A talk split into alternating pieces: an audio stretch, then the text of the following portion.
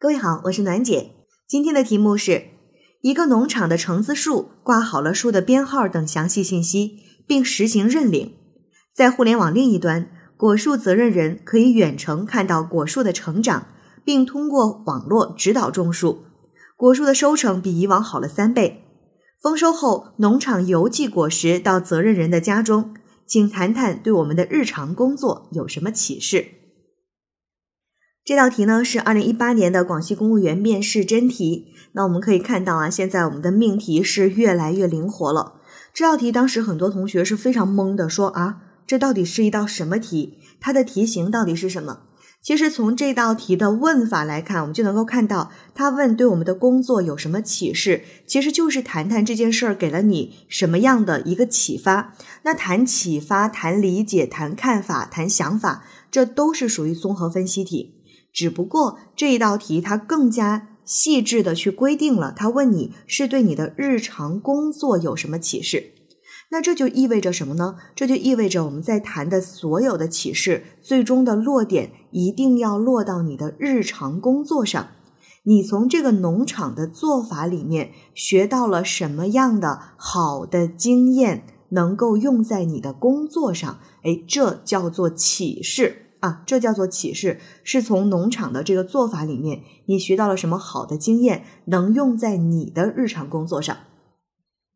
那有的同学也会问说，那这个启示，我到底是从这个事件里面说一点启示，还是说多个启示呢？这个就都可以了。如果你说一个事情，我认为是这个故事给我的一个最深刻的启示，我能够把它进行一个分析论证，最后呢，结合我的工作去谈如何去做。可以吗？可以的。你说这个事儿啊，我觉得我可能说哪个启示都没有办法说得很深，那怎么办呢？那你就可以说多个启示。比如说，我从这个故事当中，我有三个启示，哎，那我把每个启示都较为简单的谈一下，那这个答案是不是也完整了呢？这也是可以的。但是呢，我们要注意的是，无论你是谈一个启示还是谈多个启示，那你的每一个启示的思路其实仍然是综合分析题的，提出问题、分析问题、解决问题，就是是什么、为什么、怎么办这样的逻辑思路。先说明这个故事给你的启示是什么，接下来呢，去阐述为什么会得到这样的启示。最后，结合你的日常工作的实际，去谈一下这样的启示在你的日常工作当中是如何去使用的。这是这一道题的答题思路。那待会儿我的这个答案呢，它是用多个启示去谈的，因为我们想通过这样的答案给大家一些更多的启发。大家千万不要说我被这个东西困住，没有哪个是不对的，不要担心。哎，我这个启示到底对不对呢？只要你的启示和这个事情有关，你能够自圆其说，你说的都是对的。它其实就有点像一道发散类的综合分析。只要你能够和这个事情有联系，你说我从这里看到的是互联网加，哎，我从这里看到的是远程的指导、实时的反馈，我从这里看到的是这个监督和透明，都可以，都可以。你能够自圆其说，你说的就是对的。好，现在考生开始答题。题中互联网加农业的案例创新了农业种植销售的模式，改变了生产者与消费者的关系，提高了农产品的附加值，增加了农民收入。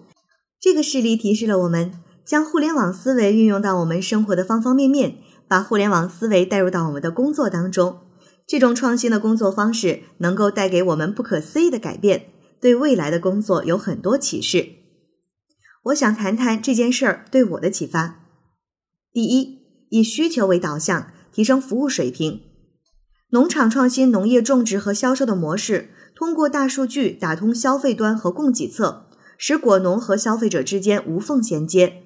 农民可以根据消费者的喜好来进行种植。那在我们的工作当中，也应该充分利用好互联网加的模式，将互联网思维引入工作，强化问题导向、需求导向。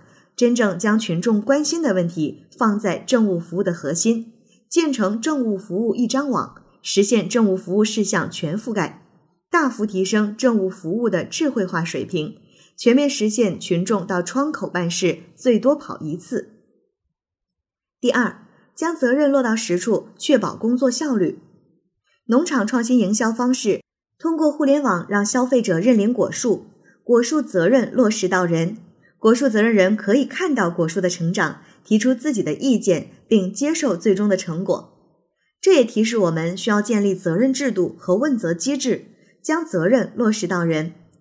比如，把党风廉政建设责任制和党员干部问责制结合起来，责任追究倒查制度，一旦出现问题，层层追究，下不为例，形成良性的责任导向。第三，让监管透明化，提高服务质量。农场采用新的形式，果树收成好了三倍。这就能够看得出来公开和监督的重要性。在工作中，我们也要勇于把被动的接受监督举报调整为主动的畅通监督渠道。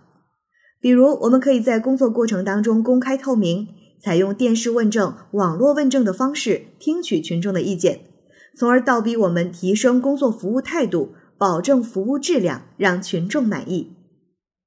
总之，在日常工作当中，我们也要向这个农场学习，善于使用科学现代的工作方法和技巧，树立起创新的思维，利用好我们掌握的新技术和新技能，为工作带来新思路和新方法。考生答题完毕。